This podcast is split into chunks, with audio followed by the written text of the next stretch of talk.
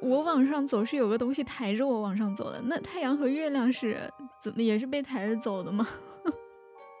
啊，联动吧，就不是嗯怎么怎么说，量子纠缠。遇事不决，量子力学是吧？对，好嘞，我终于知道他们这些想法是怎么来的。对啊，所以呃，我我我觉得今天我们这一期主要是为了吐槽这件事情，对吧？嗯嗯那我我觉得，如果到了现在二十一世纪，他们还可以提出这种叫 flatters 这种说法，哇，我觉得你咱们真太有才了，这些人是不是？我觉得他们是不是真的？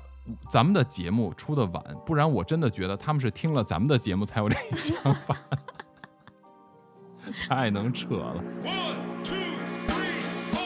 Hello，大家好，感谢订阅陶克斯，这里是不可思议，我是巴图。我是三叶，今天巴图跟三叶要做一期特别节目，对，就是我们发现了一个学说，或者说有一个假说，居然比我们还要更胡扯，是比我们还扯。对吧？我觉得在很早以前，大家认为地球是个平的，非常正常。对，但是在二十一世纪，从二零一六年开始，又跳出来一波人，重新来讨论说，其实地球真的是平的。今天我们这一期就专门来吐槽一下这个所谓的假说或者学说，好吧？嗯，对对对，对我看了特别多他们的东西，你知道吗？嗯就因为地球是平的这个学说又重新被提起来以后啊，连非常著名的谷歌旗下的油管平台也被质疑声充斥着。哦，为什么？因为呢，最开始的这些地平假说者啊，他们管自己叫 flatters，因为 flat 是说平嘛，嗯他们有一个组织，他们这个组织呢，就都是来研究和这个论证为什么地球实际上是一个平的，而不是一个球体的。他们就管自己叫 flatters，嗯，你知道吗？就是平人，就是这么一个组织。对，啊，最开始他们提出的假说，嗯是想通过电视媒体，但是当然电视主流媒体全部都拒绝他们的这样的信息在啊、媒体渠道上发布嘛，于是他们就转战网络。嗯，对，那第一大这种这种自媒体网络，自然就是油管嘛，就我们说的 YouTube，对不对？对，于是这些人就开始在 YouTube 上面做各种的视频，然后分享各种他们的观点。结果呢，因为他们的这种无稽之谈呀，反倒是吸引了非常多人的目光。最开始的时候，其实油管平台呢，因为他们的发表的这个观点实际上是可能会认为有影响、有错误嘛，于是呢就把他们一开始是屏蔽掉的。结果经过他们的奋斗啊，跟他们的这个辩论呀，最后呢，油管平台认为说，嗯，虽然这个很无稽之谈，但是呢，也应该让他们有一个表达自己的机会。结果嗯就是出于这种表达观点自由的态度，结果呢，就吸引了非常多的人和流量来搜索这个呃这个这些 flatters，就是地球的这种地平说论者，嗯。那就给油管带来了非常大的流量，你知道吧？哦，对，所以就开始有人质疑说，油管你你干这个事情真的是啊，好吧，是不是这个地平说就是这个这个二维？哎，我差点理解成二维人了。二二维平面嘛，嗯，对呀、二次元嘛，对啊、他们他们认为他们把自己称为这个平人嘛？那不就是二维吗？哎呀，对对对对对，二维人，two D 是吧？对，对啊，他们会不会认为油管也认同了他们的说法，才就接受他这个大量传播的呀？呃，我估计他们倒不是说认为油管儿，其实呃，YouTube 这个平台作为一个平台，支不支持他们并不重要，嗯而且呢，地平说这个说法也不是说完全的无稽之谈。最开始提出地平说的，你知道是谁吗？是谁呀、我要是没有记错的话，应该是亚里士多德。哦，亚里士多德被称之为什么人呢？亚里士多德被称之为现代数学的开拓者第一人，嗯物理学的第一人，现代哲学第一人，反正就各种现代当下的整个西方的学界的很多学科的鼻祖都是亚里士多德。嗯最开始的时候，他提出来的就是说啊，你看这个地球是一个平的，至于这个是怎么回事呢？我们留给咱们这些聪明的听众自己去研究，好不好？顺便你们可以研究一下亚里士多德，我觉得非常值得，对不对？你一嗯说到他，呃完了，我就开始在琢磨这个事情了。你说是他提出来的，我就在想，这个这个地球是平的，就凭我们这种小尺度的肉眼来看的话，它就是平的。那他为什么会提出来这个学说呢？哎，这个我觉得跟年代有关吧，两千多年前了。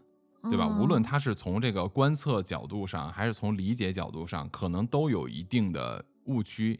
毕竟我们现在能够认定说啊，地球不是个呃平面的，它又嗯包括航海，呃就各种技术支持啊。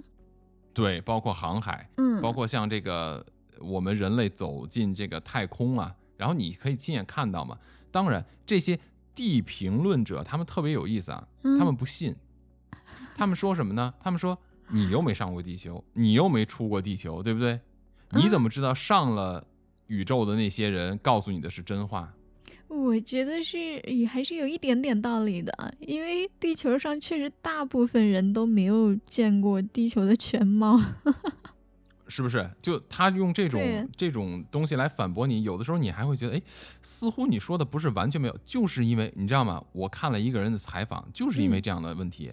他说他刚开始的时候呢，他为什么会涉及到这个地评论啊？嗯，就是因为他最开始的时候，他是对呃天文感兴趣，他尤其对月球感兴趣。咱们上一期提到了说月球有可能是空心的嘛，是啊，对吧？那他呢，就是对这个当时的美国登陆啊，然后在人类登上月球啊，整个的阿波罗计划呀，包括前苏联的一些这个尝试的登月计划，还有对月亮的研究啊，他是对这些东西感兴趣，他就经常会搜索一些相关的内容。有一次是无意中啊，就看到了这个地平说，嗯他自己说，我听了三分钟以后，他说他原话说的，a load of nonsense，就是 a load of nonsense，就是一大筐的废话，就 无稽之谈嘛。所以他就认为他花了三分钟时间看了无稽之谈，也是通过刚才你说的这个，哦，他说他关注到这件事情的点就是那里边人就提到说，地球上大部分人没有上过太空，你怎么证明上过太空的人跟你说的是实话？是啊，然后于是他就嗯，好像有点道理，他就开始了解和研究各种的，就是地地评论平。结果 没错，他自己就进进坑了，你知道吗？对，嗯，太好玩了。对啊，嗯我去看这个地平说的时候，我就发现，其实，嗯，到现在为止，相信地平说的人，他们其实不是我们这个通常理解的那种无知的人啊，他们反而是就挺有学识的，并且他们就是也挺有钱的，所以他们有一定的这个基础。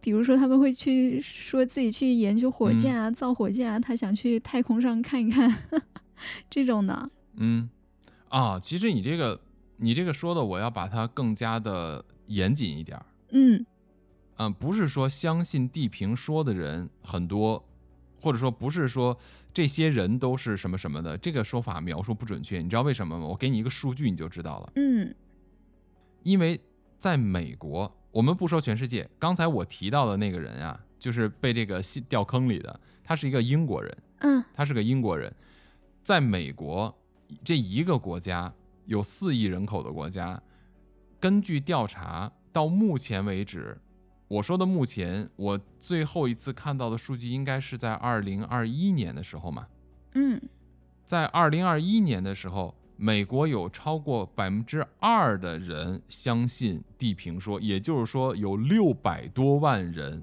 美国一个国家六百多万人哇还相信地球是平的。哇，那好多啊！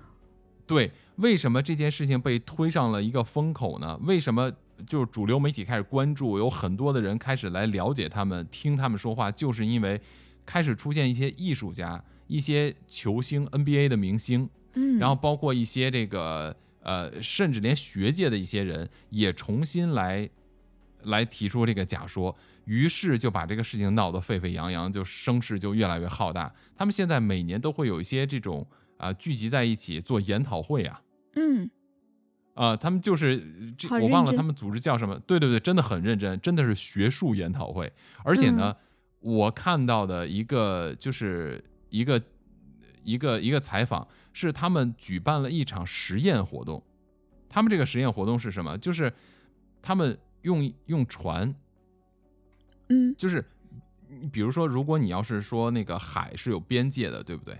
呃，对，那么你的船一直朝海海平面，就是海天的这个位置一直开，一直开，一直开的话，嗯，当然不是说所有的这个呃区域都有这么一个可以掉进去的一个悬崖或者说边界，他们嗯。真的就找到了一个，他们说啊，你看这个就是地球的边界，我们相信那个海的最远处就是边界，于是他们就开始做做一些实验，你知道吗？超级搞笑，什么实验？就是嗯放船过去，然后他们在船上系上红色的这种丝带式的东西，啊，然后呢？如果说它有边界掉下去的话，丝带就会消失掉。它怎么能够证明它消失了呢？对，不知道，但是你从这边看起来，它就是消失掉。但是让我觉得最搞笑的就是他超级洗脑，你知道在哪儿吗？就是你看着嗯这消失掉了以后，然后这些人超兴奋，然后于是啊，就采访这个人说 unbelievable，然后他就说 unbelievable it's 嗯 disappeared，然后他们居然还请来了一些大学的。呃，研究人员和教授来这边给他们跟他们一起进行实验，我我觉得嗯，哇，真的超搞笑。我我我想是知道他说的消失是从视野消失吗？对，就从视野消失，就好像比如说你把一个东西放到嗯一个无边际游泳池，对吧？你嗯一直推推推推到这个游泳池的所谓的无边际游泳池，它还是有一个边的嘛。你把这个推过去以后，它哇，它不就掉下去了吗？这个就能够证明说啊，你看它其实有边的，你知道吗？他就用这个逻辑来去做这个实验，哇，居然还会有真的有人想去看，会不会是这样的？我觉得太有意思了。你就看它会不会消失，对，就是去看它会不会消失。太可爱了。没错，我就觉得说，因为还真的有人就提出了一些假想啊，你比如嗯说，如果说地球是平的，那么它会出现一些什么情况？会出现什么情况？比如说日食，嗯因为我们原来说地心说嘛，就地球是宇宙的中心，太阳围着地球转。对直到后来的哥白尼提出了日心说，是地球围着太阳转嘛，对，对吧？在那个之前，人们一直认为说啊，这个太阳围着地球转，为什么呢？因为你会出现日食。如果你这个地球是平的，太阳围着你转的话，它如果转到了你这个地球的下边的时候，不就出现日食了吗？但是这我看不到太阳了，你知道，嗯，这个圈是反射出来的一个一个你地球的影子，所以有日食。嗯，哎，对吧？你你相当于你的地球是一个圆饼，嗯然后呢，他就说，有人就开始假想说，如果说我们这个地球是平的，那么就相当于是什么？北极就是地球的中心，嗯南极的冰川就相当于是整个地球的边界。这个他们就说，为什么冰川这么大？为什么南极的面积这么大？因为南极是地球上第四个还是第五个最大的这个所谓的大陆，但它全部是冰，它的冰层的厚度有两英里厚，那也就是差不多四五公里厚，几千米厚的冰冰层嘛。嗯而且呢，在南极大陆上边有很多的淡水湖泊嘛，嗯，小的这个湖泊，而且它还有河流。他们认为说这个河流是流向亚马逊的，而且它的整个的这个水域啊，就这种有流动水的水域啊，呃，据说是跟亚整个亚马逊地区的大小是面积是一样的，所以是非常庞大的一个淡水水系。哦，这个就是为什么说，其实南极冰川，因为地球的两极磁极是转动的嘛，原来的两极不是现在这个位置的，它是一点点转到现在这样斜角的这种位置的。所以呢，哦。在南极你也发现过猛犸象，对对对，是啊，对吧？嗯，咱们在上一期聊那个地球空心论的时候，就提到了一个飞行员伯德，他飞越南极的时候，其实他是看到了像非常绿色的一片地区，绿洲，就是他被这个对地底这个高等文明带去的时候，他是看到南极有绿洲的，他看到有哦还活着的猛犸象在上面跑来跑去的，哦，而且在南极南极地区发现了猛犸象的化石，而且它的这个化石里边还有没有消化完的这种食物啊，是是一种叫什么什么果，这种果子不是生活在寒带，不可能有这个东西，它是热带的果子。哦，也就是说它是从热带转过去的。对，所以到目前为止，我们认为的猛犸象它是长毛，是因为根据说啊，在南极地区它可能有很多毛，它未必有那么长的毛哦，它有可能不是生活在很冷的地方啊，对吧啊？对啊，啊，嗯就好像现在我们看这些恐龙骨骼，像《蜥蜴人访谈录》的蜥那个蜥蜴人说，哎，你们那个挖掘出来恐龙骨骼都拼错了，根本就不长那样，嗯，对对对，是啊，对吧？超搞笑。所以说，如果说整个这个地球的沿着边际，就我们如果它是一个平的饼嘛，如果沿着这个边际是我们的这个冰川的话，这个 Flatters 这些人就认为说，为什么 NASA 要保护南极的冰川？南极冰川高度非常高的，嗯，为了不让我们掉下去，对啊，是吗？哎，他们认为说南极的这个冰川呀，实际上就是什么？就是相当于是我们地球的护栏。嗯而 NASA 知道这个事实，所以 NASA 提出呢，就是不要去开发南极，不要去研究冰川，不要去接近这个冰川，而且呢。各个国家的政府首脑，他们都是知道这个事实的，所以他们全部都同意说，南极这个地方属于科考地区，谁都不能随便去，必须要通过什么专门的组织，然后给你啊、给你这个呃进入许可证，呃，它是一个国际组织，你才能去，它不属于地球上任何一个国家，嗯，对吧？所以他们认为这个南极是边界，才需要这样被保护起来，是吗？对，研究的人还有人就提出来说，如果说我们地球是个平的，那我们我们这个地球存不存在这个重引力？对，嗯，如果你你有这个引力的话，那你的引力应该向哪里集中呢？应该向北极集中嘛，中心点。那这样的嗯话呢，那你的所有的树都应该是往北极方向长的，就是歪的，嗯，呃，对对吧？对，啊，所以整个的这些呃，如果你要去设想，你说我我这个树木全部都是朝北边去生长的，南极是个墙，然后我还能出现日食，这就能够完美的说明这些人的 想象力，他们认为这个地地球是平的。我觉得反正他们的脑洞真的是挺够大的，嗯，对，其实不止树要往北极长，人也要往北极长。对人，我们现在其实可能是方的，就是斜着长的，对。对，我们可能活在那个洞穴预言的世界里面，嗯嗯，可能也不是我们啊，就是看到了一个二维的世界，我们不知道真实的世界是什么样子的。对他们刚才不还说到一个引力问题吗？嗯，引力问题，对啊，有人就提出引力问题，对不对？那你要嗯是这样的话，你的引力是哪里来的？我们现在知道引力是我们的这个地球，如果是圆的，它有一个核心嘛，哎，地核，对，对吧？然后你有这个地球引力，如果你是扁的，你这个引力哪里来？他们说，其实地球是在不断的上升的，就跟你你活在电梯上面一样，这个电梯只往上走，所以我一直在超重的状态。对 所以你跳起来的时候，为什么你会落地？因为电梯上升了。电梯在接住我。所以这个也是他们提出的一个这个论点，我就觉得真的这个你你没有办法证伪，至少普通人没有办法证伪，只有一嗯些少数人可以证伪，但是因为他们是少数，所以又嗯不可信。对，因为我们我们找不着那个抬升他他的东西，但是我我觉得还是可以证伪的。嗯你说这个嗯地平一直在往上升，那太阳和月亮跟着它一起升吗？那太阳和月亮也得有个抬着它的人吧？就地心说嘛，嗯，你是中心的话，那太阳、月亮都是围着你转呀。你往上走，它也你它整个围着你往上转着走啊。那但是我往上走是有个东西抬着我往上走的，那太阳和月亮是怎么也是被抬着走的吗？啊，联动吧，就不知嗯怎么怎么说，量子纠缠。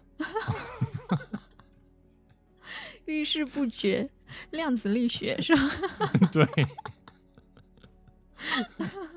好嘞，我终于知道他们这些想法是怎么来的。对啊，所以呃，我我我觉得今天我们这一期主要是为了吐槽这件事情，对吧？嗯嗯，那我我觉得，如果到了现在二十一世纪，他们还可以提出这种叫 “flatters” 这种说法。另外，还有这里边的一些人，他们提出什么？就是他们，你刚才不是说他们挺有钱的，说想自己造火箭上去亲眼看看吗？呃，对呀、于是有人就说：“哎，你要上去发现了，他们就是圆的，你怎么办？”他说：“那我也不信，这肯定是一种三 D 投射效果，骗我的。”是障眼法。哇，我觉得你咱们真太有才了，这些人是不是？我觉得他们是不是真的？咱们的节目出的晚，不然我真的觉得他们是听了咱们的节目才有这个想法，太能扯了。不过，嗯就是我还挺佩服他们这种精神的。就我当时看到这个地平说的时候，我其实嗯还是蛮激动的，你知道吗？为什么？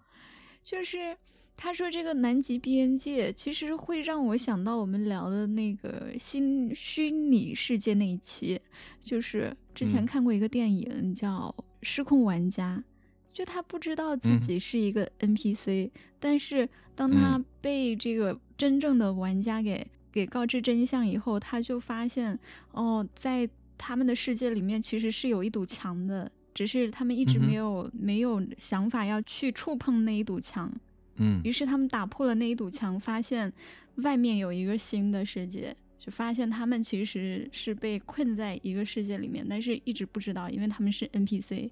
所以我觉得提出这个地平说的人，他们可能就有一颗追寻自由的心吧，因为。如果地球是个圆的，那他们永远都走不出地球；但如果地球它是有边界的，那它有一天就能走出去，对吧？啊，如果我们稍微把它合理化一点，嗯，就是之前咱们在你刚才不提到说咱们聊虚拟世界那一次嘛，就说咱们的嗯世界是虚拟的，对不对？对，我在里边提到了一个叫做康威生命游戏，不知道你有没有印象？啊，我记得，我记得，是不是？嗯康威生命游戏，大家可以去搜索一下，是一很有意思。它是一个数学模型，是由康威这个数学家呃做出的这么一款游戏。嗯，就是它是可以通过你做一个简单的动作，或给它下达一个非常简单的指令，它会自动的不断的生成图形。其实看起来就好像是我们生命的复制或者细胞的裂变产生不同的这种生物一样的过程。你嗯看起来就好像是一个二 D 的进化过程。嗯，就像是生物进化论中的这个进化过程，但它是二 D 的。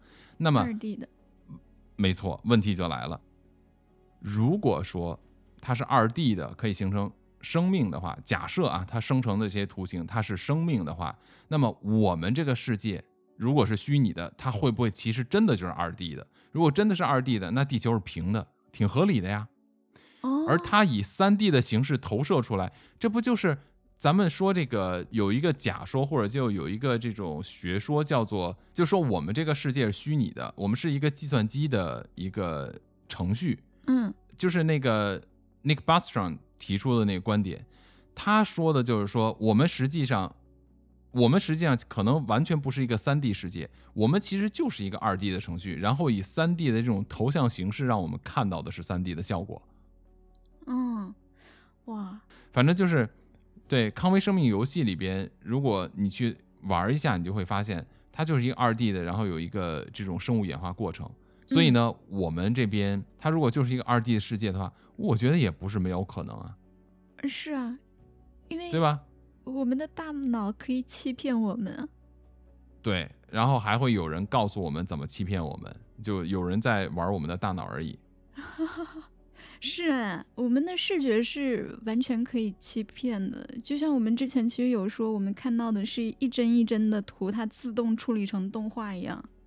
对啊，所以呢，我为什么提到这一点哈？嗯，如果说地球是平的，那么我认为它也有它的特别大的局限性。但是我们把它稍微合理化一点，我觉得更有可能。你看，他们都能重新在二十一世纪提出一个叫做“地球地平论”，是不是？嗯那今天我们在这个节目里边也提出一个我们的假说，就是我认为可能我们这个世界或者地球它是一个漏斗，哦，地球漏斗论，好吧？地球漏斗论，对我们是呃不可思议，陶克斯出品的《地球漏斗论》。OK，不可思议，地球原来是个漏斗。为什么这么说？你看啊，漏斗嗯两边是平的，对不对？对，我们其实生活在一个镜像状态，也就是说，我们现在生活在漏斗的一个平面上，我们的头顶上还有嗯另外一个平面。嗯，我们现在抬头看到的所有的星空，实际上都映射着我们这个平面世界的灯光的反射，或者是任何的这种可能是能量发光的反射点。你看啊，哦，为什么我们上一期聊金字塔的时候说金字塔它是一个发电厂，甚至它的发电量可能可以制造出强大的这种电流，甚至制造出这种比如说这种呃打开虫洞也好啊，或者是打开一些什么样连接方式也好，你想想看，漏斗中间是不是很细？是啊，如果说，如果说啊，就是金字塔，就是相当于是整个漏斗中间连接很细的那个部分，就是当两个我们上下两边的世界同时使用金字塔，然后来对接的时候，两边的世界就像沙漏一样，就像你掉了个儿一样。比如说，我在这个世界中，不管是资源在哪些方面啊，它已经快不行的时候，哇，一打开这个机关，漏斗啪一倒过来，哎。你全部都进入另外一个世界，然后呢，这边的世界就空了，空了给他时间干什么？就是在给他时间，不断的、不断的再重新演化出可以生存的。然后呢，等过一段时间，我们在另外一边又不行了，哎，又又倒回到这边的漏斗里面来。哎呀，哎呀，哇！所以就这样，其实我们就是生活在一个漏斗里边，不断的循环往复。我们就是漏斗里边的沙子，哪边待完了，我们就换一个地方，等它又长出东西，我们再回来。所以为什么地球上你你看到有这么多不知所云的一些遗迹，我们不知道为什么，对吧？嗯其实都是我们干的。只不过就是我们在那边待的时间太长了，再回来一看，哎，这东西没用了，又重新来一遍干别的。对，已经经过了好多代了。对，或者说那个时候弄的这些东西已经不适用现在了。你就像嗯你比如说复活节岛那些大石头，现在用它干嘛？没用了。哦对，也有可能漏斗两边的环境是完全不一样的。对，可能完全不一样。所以我们去了以后，哇，一发现不行，咱们又得重来一遍。然后一会儿那边又折腾不行了，又回到这边，哎呀，又得重来一遍。那这个金字塔还必须得有我们的灵魂在那边生活。我们的灵魂。那那我我们是通过金字塔把我们的灵魂接回来吗？也许是传送过去或者接回来，总之我们会有一个渠道。你看，为什么古埃及嗯法老他们说要要建立金字塔，然后就可以达到呃彼岸？彼岸也许就是漏斗的另外一边吧。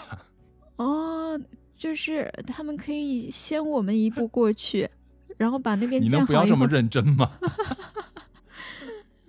能不要这么认真吗？哎呀，天哪，说的我都不好意思了。对，哎呀，太扯了。我觉得是有道理的。哇，什么你都觉得有道理吗？